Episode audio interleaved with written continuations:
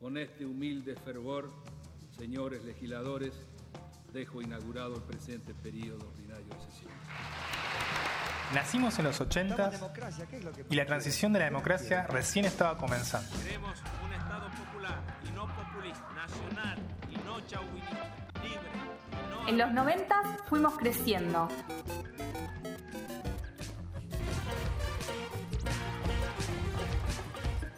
Y al mismo tiempo nos volvimos sobrevivientes del menemismo, que nada nos dijo ni de la democracia, ni del Congreso, ni de nuestros derechos. Maldita cocaína. Con el estallido del 2001 dejamos de sentirnos representados.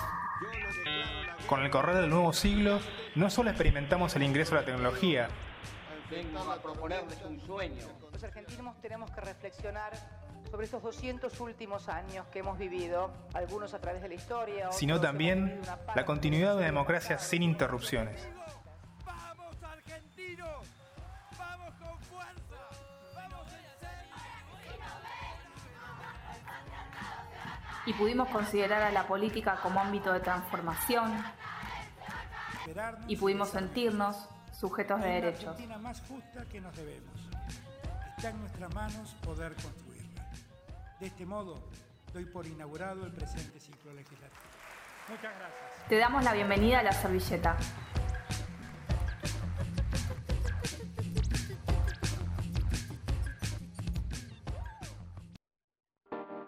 Idea general y producción, Julieta Farina y Juan Rojas. Conducción, Julieta Farina y Juan Rojas. Difusión, Julieta Farina y Juan Rojas. ¿Me parece o hacemos todos nosotros? ¿Nos estamos autoexplotando? Escuchó La Servilleta, un programa 100% autogestivo.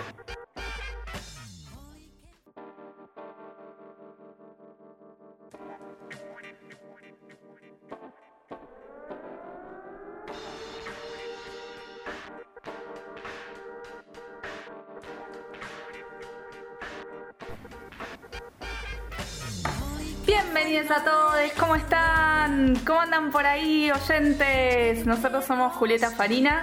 Y Juan Rojas. ¿Cómo estás, Juan? Muy bien, Julieta, ¿todo bien? Bien, todo bien, ¿y vos? Programa 10, ¿eh? Bien, sí, sí, ya estamos en programa 10, estamos de cumple. Estamos de cumpleaños, sí, sí, sí. Sí, sí, queremos festejarlo con ustedes oyentes por ahí. Sabemos que son muy mascoteros Sí. nuestros oyentes y si les parece nos pueden compartir en redes para festejar en este cumpleaños fotos con sus mascotas. Muy bien. ¿Qué, les, qué, te, qué te parece la propuesta? Sí, perfecto. Viste que son como un, un habitante más de la casa, del hogar. Así que mascotas en casa es la propuesta de hoy. Nos pueden compartir en redes. Estamos en Instagram, en la servilleta podcast y en Twitter. Estamos en arroba servilletapod. Sí, ahí nos pueden compartir eh, las fotos de sus mascotas. De todo, todo, ¿no? Perros, gatos. Sí, bichos, lo que sea.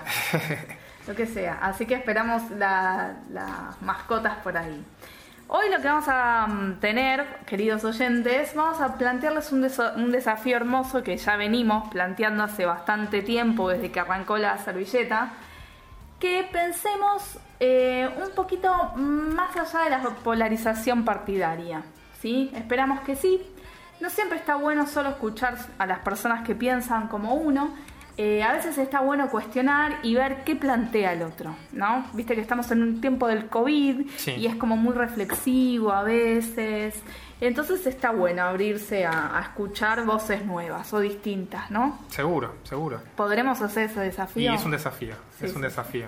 Sí, a mí me Pero recostó. es lo a que mí me apo- recuesta a veces. Es lo que apostamos también, ¿no? Sí, sí, total. bueno, pero ¿qué nos vamos a encontrar? ¿Qué se van a encontrar los oyentes en el programa número 10 de la servilleta? Uy, tenemos de todo. Vuelve políticos enredados. Vuelve políticos enredados, esta vez vamos a estar con senadores. Exactamente, exactamente. Y abrimos la servilleta ahora a preguntarnos qué está pasando en la legislatura porteña, no solo en el Congreso, sino qué iniciativas están llegando a la legislatura porteña. Sí. Y vamos a estar viendo un proyecto que presentó una legisladora Sí. para ver este, qué consecuencias tiene el coronavirus en las personas en situación de calle. Sí, ella es eh, Laura Velasco, que es del Frente de Todos en la legislatura porteña. Así que mm, con- conseguimos hablar con ella, eh, así que vamos a tener esa- esos audios ahí. Eh, y después, bueno, vamos a tener más eh, música para compartir, algunas recomendaciones que siempre vienen al final del programa. Eh, están muy buenas están muy buenas, así que quédate ahí, quédense ahí, oyente, compartiendo con nosotros. Ah, tenemos una cuenta de Gmail también. Sí, la cuenta de Gmail, que es la servilletapodcast.gmail.com. Ahí recibimos todo tipo de comentarios que nos quieran hacer. Bueno, ¿qué pasó en el Congreso esta semana? Uh, esta semana arrancaron las sesiones virtuales. Por primera vez en la historia se dio este hecho historiquísimo. La verdad, ¿eh? Virtual, Sí, sí, ¿no? Sí, sí, sí. ¿Será lo que viene? Todo va a ser remoto ahora. Ay, no sé. bueno, mientras esté activo el Congreso. sí, que, sea de- alguna forma, ¿no? Sí. Presencial o remoto, Sí. no sé, Sí, sí, sí. O mixto. o mixto. Sí, fueron las dos sesiones al mismo día. Fue el miércoles 13 de mayo en la Cámara de Senadores en la de Diputados. Una comenzó antes, otra comenzó un poquito después, a la tarde. Primero Senado a las Primero 2 de Senado la tarde fue, y sí. diputados a las, a las 6 de la tarde. Sí. Sí, sí. En senadores solo estuvieron bueno, Martín Lustó, Maurice Clos, Claudia Abdala de Ledesma y Laura Rodríguez Machado. eh, estuvieron en el recinto. También estuvo en el recinto, bueno, la presidenta Cristina, la presidenta del Senado, Cristina Kirchner. Solo ellos estuvieron en el recinto y el resto estuvieron en sus despachos o en sus casas siguiendo el debate de forma virtual. Sí, y trataron Eh, un montón de, de cosas, ¿no?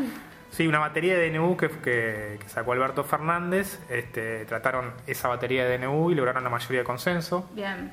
Entre ellos está el de la ampliación de emergencia pública en materia de sanitaria, el aislamiento social obligatorio, la prohibición de suspensiones en los servicios de energía eléctrica, de gas, de agua, Bien. también telefonía fija, lo móvil, e internet y la TV por cable, Eh, también bueno, la prohibición de ejecuciones hipotecarias y el congelamiento del valor de las cuotas mensuales de los créditos hipotecarios eh, y también el congelamiento de los precios de alquileres por 60 días, no, perdón, el congelamiento de los precios de alquileres y la prohibición de por 60 días de despidos sin causa. Bien, bien, bien, bien. Todas esas, esas DNU fueron los que fueron aprobados. Sí. Eh, todos los medios esta semana hicieron mención a un cruce que tuvo Sí, sí, sí. Cristina Kirchner con la senadora Silvia Elías de Pérez, que luego de hablar eh, se refirió a la presidenta del Senado como presidente y le decía presidente, presidente, presidente cada vez que hablaba. Kirchner ya había tenido un cruce tanto con ella como con con José Mayans, que es el jefe del bloque del Frente de Todos, para que se elijan a ella como presidenta, no como presidente. Claro. Eh, y como respuesta a Elías de Pérez, que se dirigía de esta forma, Cristina le dijo gracias, senador. Sí, Así terrible. que. y es un audio que giró toda la semana Sí, sí, y fue motivo de, de- de comentario. Sí, ¿y en diputados qué pasó? En diputados se aprobó la exención a ganancias para el personal sanitario y de seguridad y también la misma en la misma iniciativa eh, una pensión para familiares de personal fallecidos por, por el coronavirus. Claro.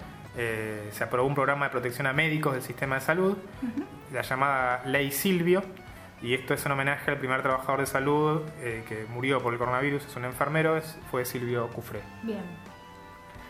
En la Cámara de Diputados juraron tres legisladores, Sí, eh, la banca de Daniel Scioli, que ahora es embajador argentino en Brasil, es ocupada por Claudia Bernaza, sí. Eh, la banca de Andrés El Cuervo Larroque, que pasó a ser ministro de Desarrollo Social de la provincia de Buenos Aires, es ocupada por Lisandro Bormioli. Sí. Este tema lo habíamos hablado la semana Sí, pasada. habíamos hablado que, que, bueno, había una disputa con esa banca, que Victoria Donda había presentado un amparo y le pedía a Massa que, que espere, que, que se expida la justicia federal. Bueno, finalmente la banca fue ocupada por Leandro Bormioli. Por Lisandro Bormioli, Bormioli, eh, y, pero ¿qué pasó? El, el Frente de Todos alcanzó la paridad de género al ingresar eh, Claudia Bernaza por Daniel Scioli, que era el problema que había. ¿sí? Exacto, Entonces, exacto. eh, al ingresar ella, pero no Natalia Souto, ahí cumplimos con la paridad de género. Exacto. Con respecto al, al proyecto de ley del impuesto, también uno de los, de los temas que está ahí, está latente, pero que no se, no se trataron todavía, es, el, es la ley del impuesto de las grandes fortunas. Todavía Sí. sigue girando eso. Sí, es un temón porque no es solo de Argentina, sino que hay otros países que están en la misma, ¿no? que están planteando este tema de, de este impuesto. Eh, también se pensó en hacerlo como un bono, ¿no? Eh, para que bueno sea de única vez o bueno se discute la, la periodicidad si es un impuesto si va a ser extraordinario si va a quedar y bla bla bla pero bueno el tema es que se está como dilatando bastante no Sí, sí, sí, sí. Eh, es, es, todavía no ingresó el, el proyecto a- al Congreso. Sí. Es un tema que es un borrador que giró en, en los, en los medios. Sí. Eh, justamente esta semana, eh, eh, unos diputados, Hugo Yasky, unos diputados del Frente de Todos, señaló que es un tema urgente a resolver, que es una decisión presentarlo ya en el Congreso y que bueno es necesario avanzar porque tiene un gran respaldo de la sociedad. Dijeron que esta semana, ya la próxima semana lo iban a presentar. Sí. Eh, entre los, los datos que siempre circula sobre este proyecto, que todavía está ahí este, girando, es que se van a grabar por única vez a 11.000 personas que tienen en conjunto 800 millones de dólares. Eso sería como Es aporte Muy contributivo. poca digamos. gente que concentra mucho dinero, ¿no? Esta, Exacto. esta, Sí, esta diferencia, esta grieta verdadera es gigante. Sí, o sea, son sí. muy pocas personas. Si te pensás, si más o menos seremos 47 millones los argentinos, Más más, o o menos, menos. sí. Bueno, estamos hablando de 11.000 personas, o sea, nada. No, no, no, o sea, es nada, es un digamos. 1, 0,3%. Es sería. muy poco, Sí, es sí. muy poco eh, la cantidad de personas que concentran tanta plata, digamos, tanto capital, 800 millones de dólares en conjunto concentran. Sí, O sea, y quizás sea un comienzo también para empezar a plantear la redistribución de la riqueza, ¿no? sí, ojalá. Eso es lo que, lo que de alguna forma es este, este el, el aporte, no es un impuesto, sino que es un aporte por única vez sería. Sí. Pero bueno. Otro de los proyectos es el de reforma judicial, es un proyecto que... que Proyectazo. un proyectazo, la redactó Wilmy Barra Sí, y también dijeron que en los próximos días ingresaría al Congreso. sí, un súper necesario, ¿no? Esa reforma de, de uno de los poderes que parece intocable, que es intocable, bueno, a ver si, si entra en una reforma, ¿no? Sí, sí, sí. Viste que esta semana, y hace, desde que estamos en cuarentena, la, la palabra protocolo fue tomando Ah, protocolo. sí. Hay protocolo en todo. ahora. Sí, sí, Protocolo tendríamos que tener un protocolo de servilleta. protocolo para acá, protocolo para esto. Sí. Bueno, la Cámara de Diputados y la Cámara de Senadores también tuvo un protocolo, tiene un protocolo Claro. para las sesiones virtuales. Claro. Y el protocolo era que los proyectos que debían presentarse tenían que ser todos este, eh, consensuados y no conflictivos. Bueno, Claro. por algo el, el- la ley, eh, el proyecto de ley para, para el impuesto a las grandes fortunas todavía está ahí Claro. y la reforma judicial todavía está ahí, porque solamente podían tratar este, eh, iniciativas que tengan que ver con, con el COVID. mitigar el COVID, Claro. tanto en diputados como en senadores. Está bien. Así que por eso fue así fueron las sesiones de, de esta semana. Wow. Así que seguiremos entonces con, con sesiones en forma remota próximamente. A ver Sí, qué, sí. qué se vendrá, ¿no? Ay, sí. Para vos, que seguís tirando donde dice empuje, escuchó la servilleta. Todos los sábados de 20 a 21 por Radio Arroba.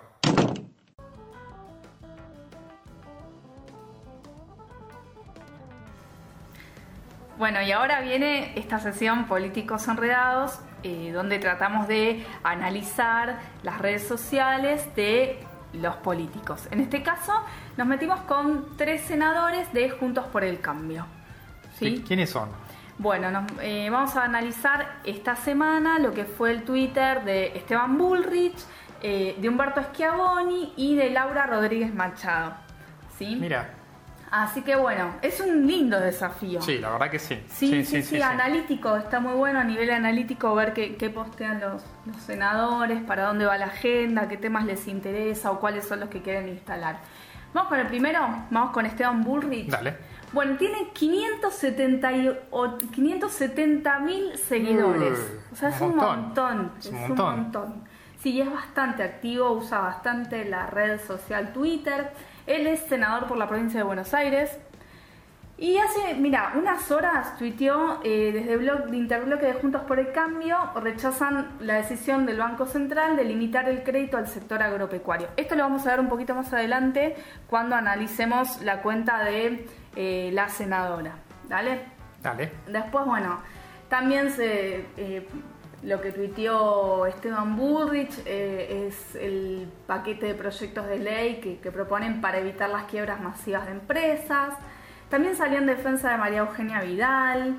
Eh, Recordemos que eh, Alberto Fernández en una entrevista esta semana Sí. criticó a María Eugenia Vidal como diciendo, bueno, nos vienen a criticar a nosotros, pero hace cuatro años, hace, hace seis meses teníamos una gobernadora que no construyó ningún hospital, no se ocupó de ningún hospital. Sí, salió. Entonces, de ahí viene toda la, la defensa de Juntos por el Cambio de María Eugenia Vidal, ¿no? Sí, y después, bueno, eh, no solo salió a defenderla a Vidal, también se o sea, usó el hashtag eh, Argentina Impune. Dice que no vamos a permitir, es una vergüenza querer aprovechar la cuarentena y la pandemia para escapar a la rendición de cuentas, haciendo mención al decreto que eh, amplía las facultades del jefe de gabinete, que eso también lo vamos a ver un poquito más adelante. Esa fue la agenda más o menos lo que estuvo posteando Esteban Bullrich. Después vamos con Humberto Schiavoni, que es senador por la provincia de Misiones. Tiene 6.684 seguidores. Un poquito menos. Sí, mucho menos. Eh, pero es un peso bastante importante dentro de, Juntos por el Cambio Schiavoni, ¿no? Él también, eh, lo que me gustó es que posteó sobre la primera sesión virtual eh, y que puso, bueno, finalmente gracias al diálogo y el consenso entre las fuerzas políticas logramos llevar adelante la primera sesión remota en la historia del Senado. Eh, después también sí, obviamente que se sumó al reclamo de que hace ¿no? Juntos por el Cambio en cuanto a este DNU. Eh, y él lo que propone es que convocar a la, a la comisión bicameral para que lo analicen. Muy criticado por la oposición el DNU, ¿no? sí, súper criticados el DNU 457, eh, que es un decreto de necesidad y urgencia que lo, lo, firmó y que le otorga al jefe de gabinete, que es Santiago Cafiero, la facultad de modificar las partidas presupuestarias y suspende la aplicación de los límites a las reestructuraciones presupuestarias el Juntos por el Cambio lo que, lo que interpreta es que de esta manera se estaría aceptando que la ley de presupuesto pierde sentido porque eh, apruebe lo que apruebe el Congreso, el Poder Ejecutivo lo puede modificar. Claro, claro. Entonces eso es lo Los famosos superpoderes. Sí, es lo que están argumentando. Así que si te parece, vamos a eh, Laura Rodríguez Machado. A mí me divirtió mucho. la que estuvo presente el otro día en la, en la sesión con, Sí, Laura Rodríguez Machado, eh, bueno, es abogada, es senadora nacional, es la vicepresidenta segunda por el PRO Nacional, es la vicepresidenta segunda del Senado de la Nación. Eh, tiene 15.000 seguidores. Un poco más, tiene que. Sí, sí, el doble de Schiavoni. No, no tan, no tan popular como eh, No tan masiva como Burris, pero tiene sus seguidores. Eh, bueno, compartió esta nota del diario Perfil, eh, donde eh, toda la oposición se está sumando y hablan de facultades desproporcionadas para el Poder Ejecutivo. Después también rechaza las medidas adoptadas por el BCRA para limitar el crédito al sector agropecuario, donde lo tratan de, entre comillas, delirio burocrático. Las comillas son propias. Bueno, hay algo que es importante que tengamos en cuenta. Esa regulación que sacó BCRA lo, está, lo que está tratando es de impedir precisamente la especulación que realizan algunos sectores del agro que no liquidan los dólares. Claro, desde ahí es Desde ahí, ¿no? O sea, hay como, si no tenemos en claro esto, puedo decir, pero ¿cómo? ¿Están prohibiendo eh, que se les dé créditos al agro? ¿Cómo puede ser? Bueno, no. Lo que está buscando la medida del BCRA es que no se especule con los dólares. Claro que es lo que está pasando. Bueno, y después también hubo una reunión del Consejo Nacional del PRO en la cual aprobaron el balance del año pasado. Y ahora vamos a este tema que me parece muy divertido. El día de la, de la sesión virtual, la senadora Machado estuvo presente, como vos, vos dijiste, ¿no? Y se puso un tapabocas amarillo y desde Juntos por el Cambio impulsaron en redes el hashtag barbijo, barbijo amarillo. con una foto de la senadora. Entonces ella explicó a un diario que se llama La Voz del Interior en Córdoba que se lo hizo una amiga que cose eh, y que esa amiga no está ahora trabajando y que tiene una máquina y que se, ella sacrificó una bolsa de hacer las compras de ese color y se lo mandó a la casa y no le quiso cobrar. O sea que. ¿No le pagó? No le pagó, se le hizo la amiga, la amiga no está laburando y se lo pagó. Bueno, nada. Em, también me pareció muy terrible. Y después eh, retuiteó bueno, a Bullrich sobre un paquete de proyectos de ley para evitar las quiebras masivas de empresas. También le respondió, eh, se sumó a que el gobierno sueco le contestó a Alberto Fernández.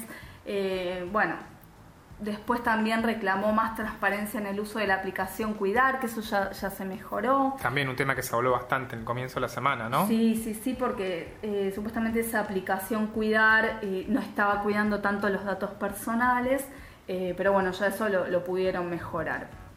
Y después, por último, la senadora Laura Rodríguez Machado retuitea a, Patricia Bullrich con un video eh, que dice, nuestras ideas no están en cuarentena, Ah, bueno. ¿no? Y usan, en ese video, que yo me puse muy mal, usan la Comic Sans de fuente tipográfica. ¿Por qué el pro que es tan pro usa esa tipografía tan dañina a la vista? Por favor, ¿qué quieren mostrar? Bueno, no es una elección casual, seguramente. En, os- en diseño odiamos esa tipografía. Eh, para los diseñadores, ¿eh? nuestros oyentes diseñadores, Sí, escuchen, sí, sí. ¿no? Bueno, la Comic Sans es horrible. ¿Y por qué usaron esa tipografía? ¿Qué están queriendo decirlo? ¿No? ¿Qué están queriendo decirnos con eso? No lo saben. La Comic Sans es como la que escribís a mano, Es digamos, así ¿no? como toda redondita. como mostrar que fue como un, un video casero, como que, no sé, no sé, como que es, es de alguien que no es tan modernoso, no, no, no sé qué quieren mostrar, pero está hecho con Comic Sans y me pone muy mal. Así que bueno, eso ha sido Políticos Enredados por hoy. Muy bien. Hey vos, este programa es para vos, que te sacás una foto metiendo panza creyendo que la rompes en redes y cuando la subís hace un comentario tu tía Estela preguntándote por tu vieja. Escuchá la servilleta todos los sábados a la noche por Radio Arroba. Bueno, este, mándenos sus fotos, ¿eh? la que les pedimos al principio. Sí, por favor, estamos recibiendo fotos de mascotas, eh, viste que son integrantes fundamentales de las familias. Sí, tal cual. Sí, sí, Entonces, mándennos fotos de sus mascotas en este cumpleaños, eh, cumpleaños de- del programa número 10. Número 10, exacto, sí. Sí.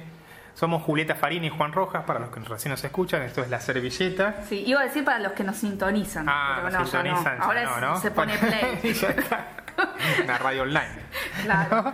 Ahora pueden poner... Así que bueno, para los que nos, nos están escuchando recién pusieron Sí, play. sí. Eh, nosotros somos Julieta Farina y Juan Rojas, hacemos la servilleta. Sí, un programa de educación ciudadana, donde tratamos las demandas sociales que llegan al Congreso y ahora nos abrimos un poco más y también a la legislatura porteña. ¿no? Exacto, sí, sí. En este programa este, vamos a, a iniciar también un recorrido por, por los proyectos e iniciativas que llegan a la legislatura porteña. Sí. Y en este caso... Perdón, eh, discúlpame. Algo que es importante, que ya lo, lo mencionamos un poquito al principio, eh, nosotros tratamos de, mm, de no caer tanto en la polarización Sí, eh, no, partidaria, no. Sí. sino que tratamos de, de, bueno, de, de pro- proponer temas que son van más allá de esta polarización y que creemos que son prioritarios, ¿no? Sí, sí, independientemente del, del partido de quien lo presente, de la fuerza política que lo presente, nosotros tomamos las iniciativas Sí, y desde ahí las discutimos, las damos a conocer. exacto. ¿no? Dale. Y en este caso eh, tuvimos la oportunidad, como dijimos al principio, de entrevistar a la legisladora porteña al frente de todos. Ella es Laura Velasco, Sí. a quien le agradecemos la gentileza que tuvo en atendernos. Sí, genial, genial. Y nos preguntamos, ¿no? En este tiempo donde todos estamos diciendo que nos tenemos que quedar en casa, donde tenemos que tomar los recaudos para, para no contagiarnos de la pandemia, Sí. tenemos que salir con barbijo, tenemos que lavarnos las manos cada dos minutos. Sí. Bueno, ¿qué pasa con las personas en, en situación de calle? Sí, que no tienen agua, que viven hacinados. eh, o sea, la verdad que es como bastante. Muy, muy desfavorable las condiciones en las que viven, ¿no? Viven en la calle, Sí, precisamente. sí. Entonces, eh, bueno, ¿cómo hacemos ahí con esto de quédate en casa? Tal cual. Y eh, Velasco justamente presentó hace dos meses un proyecto de declaración en la legislatura con el fin de expresar eh, la preocupación ante el avance del virus en la ciudad de Buenos Aires y sus consecuencias en la población que se encuentra en situación de calle. Sí, hace dos meses, ¿no? Hace dos meses, sí, sí, sí, sí, O sea, justo antes de que, de que arranque, el- de que se decrete, de que Alberto Fernández este, eh, establezca el aislamiento social.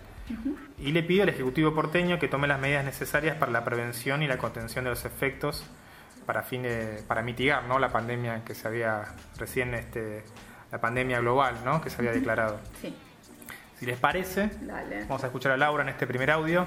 Ella hace una observación sobre los dispositivos que está implementando el gobierno de la ciudad de Buenos Aires Sí. para los sectores más vulnerables frente a la pandemia. Dale.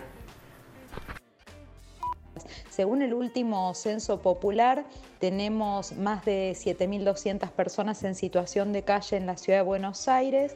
Además, los dispositivos no son adecuados. Eh, por una parte, en la ciudad de Buenos Aires, eh, si bien en el marco de la emergencia sanitaria se han ampliado los dispositivos a 24 horas eh, de atención, como debería ser siempre, y por otra parte se han agregado los polideportivos que habitualmente se disponen para el operativo frío el cual era un planteo que habíamos hecho en un proyecto de ley con la legisladora Cecilia Segura de emergencia para proteger a las personas en situación de calle y en riesgo en este contexto, que se abrieran los dispositivos del operativo frío eh, que separaran los desalojos en la ciudad también para que no quede más gente en la calle.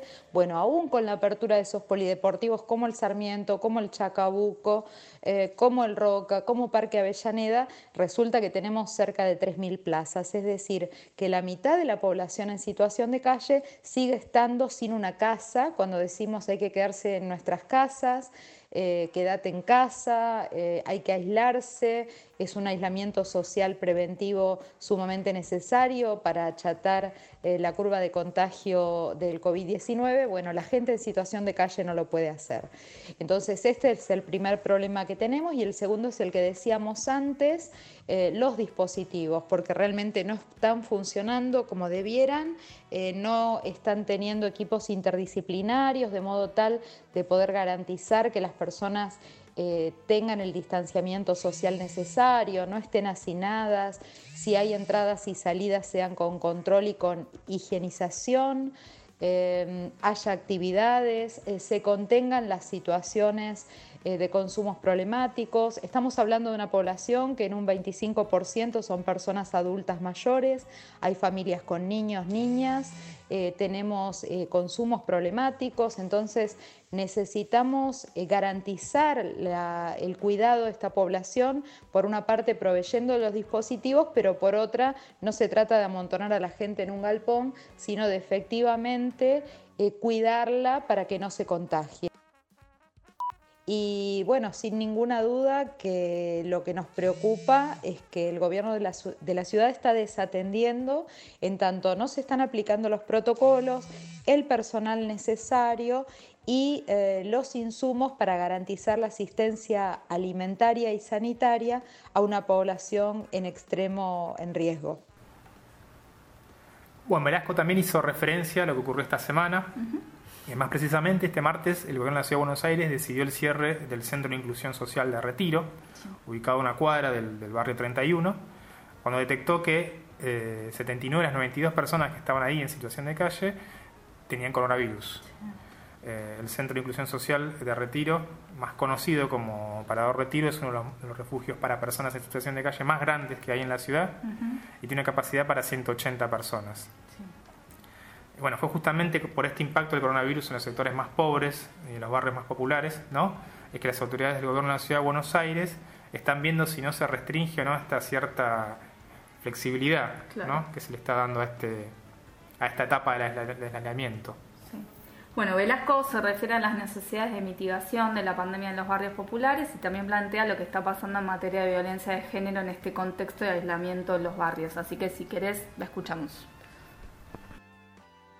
Bueno, como decíamos que hemos presentado eh, proyectos para eh, que se atienda la situación de emergencia de las personas en situación de calle, un pedido de informes por cómo están funcionando los paradores en tiempos de pandemia y en particular un eh, proyecto de preocupación por la situación del parador de Villa 31 ante el disparo de contagios masivos eh, lo que hicimos también desde el Frente de Todos es presentar una serie de proyectos, cerca de 80 proyectos, eh, para poder eh, proteger a los sectores más vulnerados en, en tiempo de emergencia sanitaria. Así lo hemos hecho primeramente, por supuesto, planteando que el presupuesto de la ciudad tiene que ir a garantizar la provisión de los hospitales, de los CESAC, eh, que los trabajadores de la salud tengan eh, todos los implementos necesarios, eh, los equipos y los insumos de cuidado e higiene, porque necesitamos que ante cualquier contagio no sea necesario cerrar todo un servicio, sistemas de rotación entre los profesionales de la salud. por otra parte, estamos planteando que haya no solamente más camas, sino también eh, más unidades febriles de urgencia con cercanía a los barrios populares, eh, que se implemente el conjunto de las medidas necesarias para atender a la población y que haya protocolos específicos en el caso de los barrios populares, donde está faltando de todo, la asistencia alimentaria en los comedores, donde ha aumentado muchísimo la demanda, eh, los elementos para higienizarse, barbijos, guantes, eh, lavandina, necesitamos entonces más alimentos, pero también más elementos de higiene. Necesitamos también en los barrios populares un protocolo específico, de modo tal que las personas que son detectadas con positivo tengan un acompañamiento, eh, no estén esperando horas eh, sin comer y sin abrigo, eh, puedan tener noticias sus familias de lo que está sucediendo, sus familias si entran en aislamiento por haber sido contacto estrecho, tengan asistencia alimentaria garantizada por el gobierno de la ciudad. Necesitamos provisión de vacunas para adultos mayores. Hoy centralmente son las organizaciones populares, comunitarias, barriales, las que están llevando adelante estas tareas, pero con eh, poquísimo acompañamiento del Estado. Eh, otras de las situaciones que estamos planteando y para las cuales también hicimos proyectos desde el Frente de Todos, particularmente en mi caso, un proyecto eh, de emergencia por violencia de género, porque como decimos, las ollas vacías en los comedores, y también eh, las mujeres eh, que están en una situación de, aislamiento en sus hogares están hoy eh, expuestas a, a un agresor, están expuestas eh, sin posibilidad de pedir ayuda, eh, muchísimo más indefensas. Entonces, la pobreza, la violencia de género, digo, todos estos problemas eh, preexistentes que tenemos como sociedad se recrudecen hoy ante la pandemia, necesitamos un Estado presente. La semana pasada la legislatura votó la ley de emergencia económica de la ciudad de Buenos Aires. ¿sí? Esta norma le permite a las autoridades disponer de manera ilimitada los recursos que necesiten para combatir la pandemia en la ciudad. Y esto lo puede hacer según las necesidades. Sí, justamente en esa, en esa sesión en la legislatura el Frente de Todos criticó que no se estableció un órgano de control en cuanto a cómo se destinan estos recursos, un órgano que, fiscalice eso, y que por eso puede haber un manejo discrecional que no atienda de manera suficiente a los sectores más vulnerables. Entonces Velasco hace mención a la emergencia habitacional que en este contexto es importante para las personas en situación de calle. Sí. Eh, vamos a escuchar lo que nos cuenta Velasco en el próximo audio. Y por supuesto, las personas en situación de calle por una parte, los barrios vulnerables por otra, estamos eh, dándonos cuenta en esta situación de, crisis eh, que tenemos en la Ciudad de Buenos Aires un presupuesto eh, que es un 30% mayor que el presupuesto de Madrid en un territorio abordable, mucho más limitado, incomparable con la dimensión, por ejemplo, de la provincia de Buenos Aires, que sin embargo no está pensando en el bien común ni en el buen vivir de los vecinos y vecinas de la ciudad, sino permanentemente en hacer negocios, en, los en las torres, en los negocios inmobiliarios. Eh, en la ciudad de Buenos Aires tenemos un problema eh, gravísimo de vivienda. Eh, hoy eh, tenemos que lamentar también que en la ley de emergencia económica que hemos votado, justamente cuando discutimos problemas de hacinamiento, de falta de servicios, de agua en los barrios vulnerables de la ciudad, eh, se ha votado una ley que reduce el presupuesto del IBC. ¿no? Realmente es, es muy eh, es muy dramática la situación que vivimos en la Ciudad de Buenos Aires porque encontramos una enorme insensibilidad del gobierno y bueno, y tenemos la, preocupación de que se siga descuidando eh, un sentido social eh, para gobernar en esta situación de crisis. Eh, sin duda que la emergencia habitacional en la ciudad es muy grave, son medio millón de personas que, viven en algún tipo de emergencia habitacional. Eh, tenemos un tercio de la población que, alquila, que son inquilinos, que se encuentran también ante una situación muy difícil de tener que seguir pagando el alquiler eh, cuando los ingresos han disminuido. Entonces, bueno, tenemos que pensar en otro modelo en otro, y construir otro modelo de ciudad. Sin ninguna duda que tenemos que trabajar todos de conjunto. Así estamos haciéndolo, poniendo el cuerpo desde la oposición también al gobierno de la ciudad. En verdad estamos teniendo una actitud eh, todo el tiempo muy colaborativa, eh, de, estar en el territorio, de hacer propuestas, de llevar adelante proyectos. Eh, pero bueno, eh, esperamos que, haya una mayor escucha y que justamente esta, esta situación tan difícil que estamos viviendo ante la pandemia deje de lado las especulaciones políticas y, y de beneficios personales o de un sector para pensar de verdad en el bien común. En la entrevista también que le, hicimos a Velasco, ella mencionó eh, la ley 3706. Esta es una ley de protección y garantía integral de los derechos de las personas en situación de calle que la legislatura porteña sancionó en el 2010. Y lo decimos porque hay una ley ya ¿no? que protege a las personas en situación de calle, que justo en este momento, bueno, habría que ver también cómo digamos, cómo se toma esta ley, ¿no? Y justamente todas las, las, observaciones que hacía Velasco con respecto a, los dispositivos de la Ciudad de Buenos Aires, al dinero que, están, que están destinando. Sí. Bueno, lo que nosotros pensamos es que no se trata en este momento ¿no? de echar culpas, acusar y dar vueltas, porque la situación es urgente y la población más vulnerable necesita respuestas ya, digamos. Sí. Entonces, ¿el gobierno de la ciudad de Buenos Aires podrá reasignar las partidas a favor de los sectores más perjudicados? Parecería que el debate está dado, ¿no? Eh, la pregunta sería, ¿cómo damos respuesta rápida desde el Estado, ya sea el gobierno de la Ciudad de Buenos Aires o desde el Congreso Nacional, a los problemas más urgentes, ¿no? Y bueno, por otro lado, esto también despierta, eh, porque se ve en las redes, ¿no? Sí, lo que estamos viendo también, y, nos gustaba la idea de, mencionarlo, que hay un montón de personas y colectivos que desinteresadamente hacen una tarea silenciosa, pero de una grandeza que es gigante, eh, que tenés a docentes que juntan alimentos en las escuelas para armar bolsones, personas que recolectan alimentos por las casas y, las reparten, tenés grupos de amigos que se organizan por redes sociales y juntan ropa.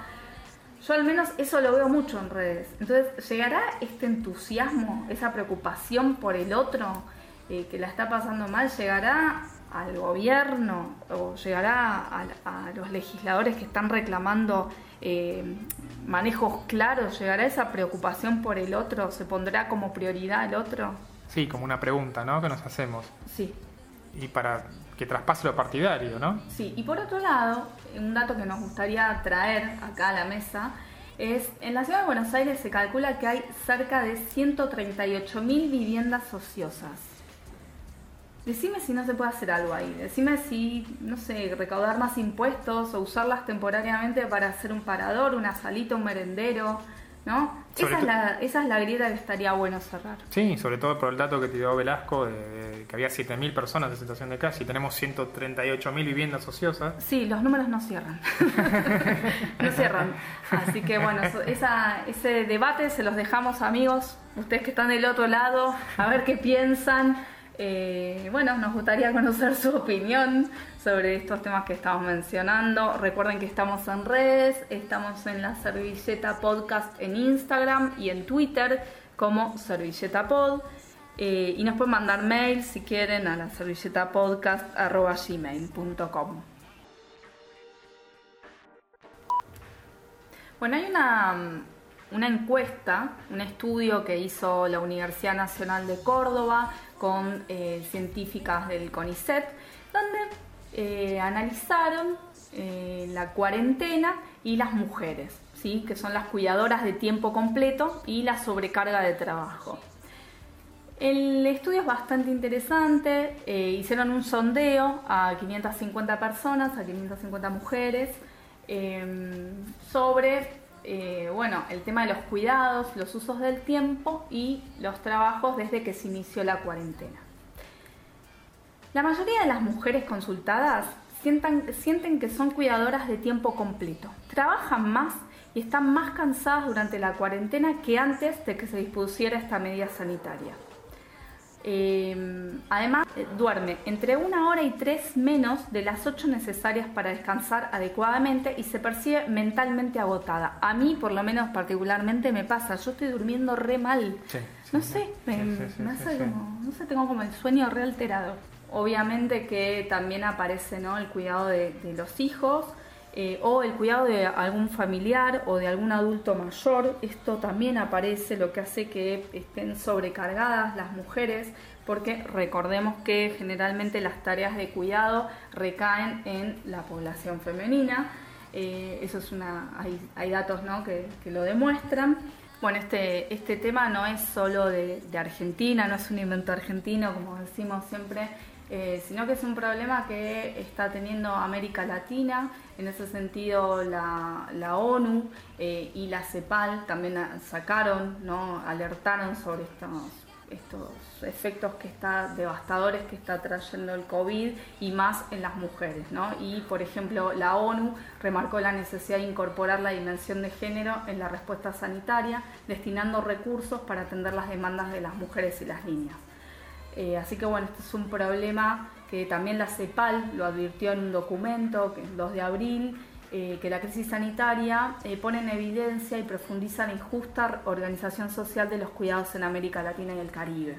Así que para todos los que piensan que esto es un invento del feminismo argentino, no, no, no. Esto es un problema a nivel mundial y hay organizaciones muy serias eh, que también lo ponen en evidencia. Como la política de cuidados, ¿no? Que estamos discutiendo acá en Argentina, se está discutiendo también a, nivel regional y en otros países. Exacto, exacto. Así que bueno, se calcula que eh, generalmente, como decíamos hace un ratito, las tareas de cuidado siempre o la mayoría de las veces recaen en la población femenina y eso, bueno, atenta directamente con su capacidad laboral, con su capacidad de desarrollarse profesionalmente, eh, entonces, bueno, eso también nos perjudica y más en tiempos de COVID. Y ni hablar si le sumamos el tema de violencia de género, que también los casos siguen aumentando, eh, los femicidios y las denuncias aumentaron muchísimo. Para vos, que te crees absolutamente todas las teorías conspirativas de las redes sociales. Escuchar la servilleta de 20 a 21 los sábados por Radio Arroba. Sí, llegaron, llegaron las recomendaciones. Sí, tenemos lindas cositas para ustedes, oyentes queridos.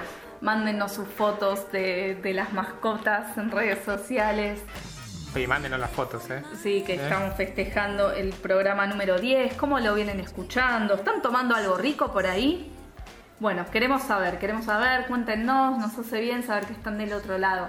Así que si te parece, vamos ahora con las recomendaciones. Ahora vamos con algo para ver. Sí. Vamos con una serie que nos encantó, que se llama Todos Nosotres, que es una serie de 8 capítulos que podés ver por HBO. Es una serie brasilera sus protagonistas son Vini, que es un hombre gay, Maya, que es una chica feminista heterosexual, y Rafa, que es un chique pansexual que no se identifica con el género binario. ¿sí? Es muy buena, las actuaciones están muy bien y se dan micro discusiones eh, con muy buen humor que están en boga en este momento, ¿sí? dentro del feminismo. Eh, bueno, es, la verdad es una serie que a nosotros nos pareció muy divertida, duran 30 minutos. Eh, aparece el lenguaje inclusivo, la sexualidad, las relaciones tóxicas, la relación con los padres, el mundo del trabajo, el feminismo. Bueno, es un tema, es muy, muy buena la serie. Es muy interesante, sí. Sí, sí, sí, nos pareció aparte muy bien llevada, hace discusiones que te dejan así como pensando. Después para escuchar, tenemos algo, una, una recomendación, se está llevando adelante desde el 14 eh, una feria virtual de cultura independiente que se llama FINDE, que es eh, una feria virtual de cultura independiente e industrias creativas de la provincia de Buenos Aires. Es un evento de promoción de ventas online de libros, de música y videojuegos. De videojuegos. Está muy bueno, ¿eh? todo lo que el material que hay ahí. Sí, está excelente. La semana pasada le tocó, perdón, el fin de semana pasado le tocó a libros y el anterior a videojuegos. Este fin de, este fin de es de música, que es del 14 de mayo al 17, o sea, hasta mañana lo puedes escuchar. Eh, bueno, es, a nosotros nos pareció muy interesante la propuesta. Podés escuchar música, ver que si sos así tan melómano como nosotros, eh, bueno, nada, te, te recontra recomendamos para ver qué se está escuchando en este momento. ¿Sí? Te recomiendan estudios de grabación, equipos, bandas nuevas, solistas. Bueno, tenés de todo para, para chusmear ahí. Sí, está muy bueno, muy bueno está. Sí, sí, sí, sí. Eh, también, bueno, el gobierno de la ciudad también tiene sus recomendaciones para para la Dirección de Cultura, creo que es, tiene para actividades para hacer desde casa, tienen distintos talleres, tenés yoga, eh, tenés muy buenos cursos, hay materiales para hacer actividades. Eh, bueno, es como bastante amplia la, la, propuesta que tiene el gobierno de la ciudad desde la Dirección de Cultura, desde el Ministerio de Cultura de la ciudad está, está bastante bien. Así que para esta cuarentena... Sí, y también tenés, bueno, la Feria del Libro que se está dando, así que esa es otra propuesta, otro plan.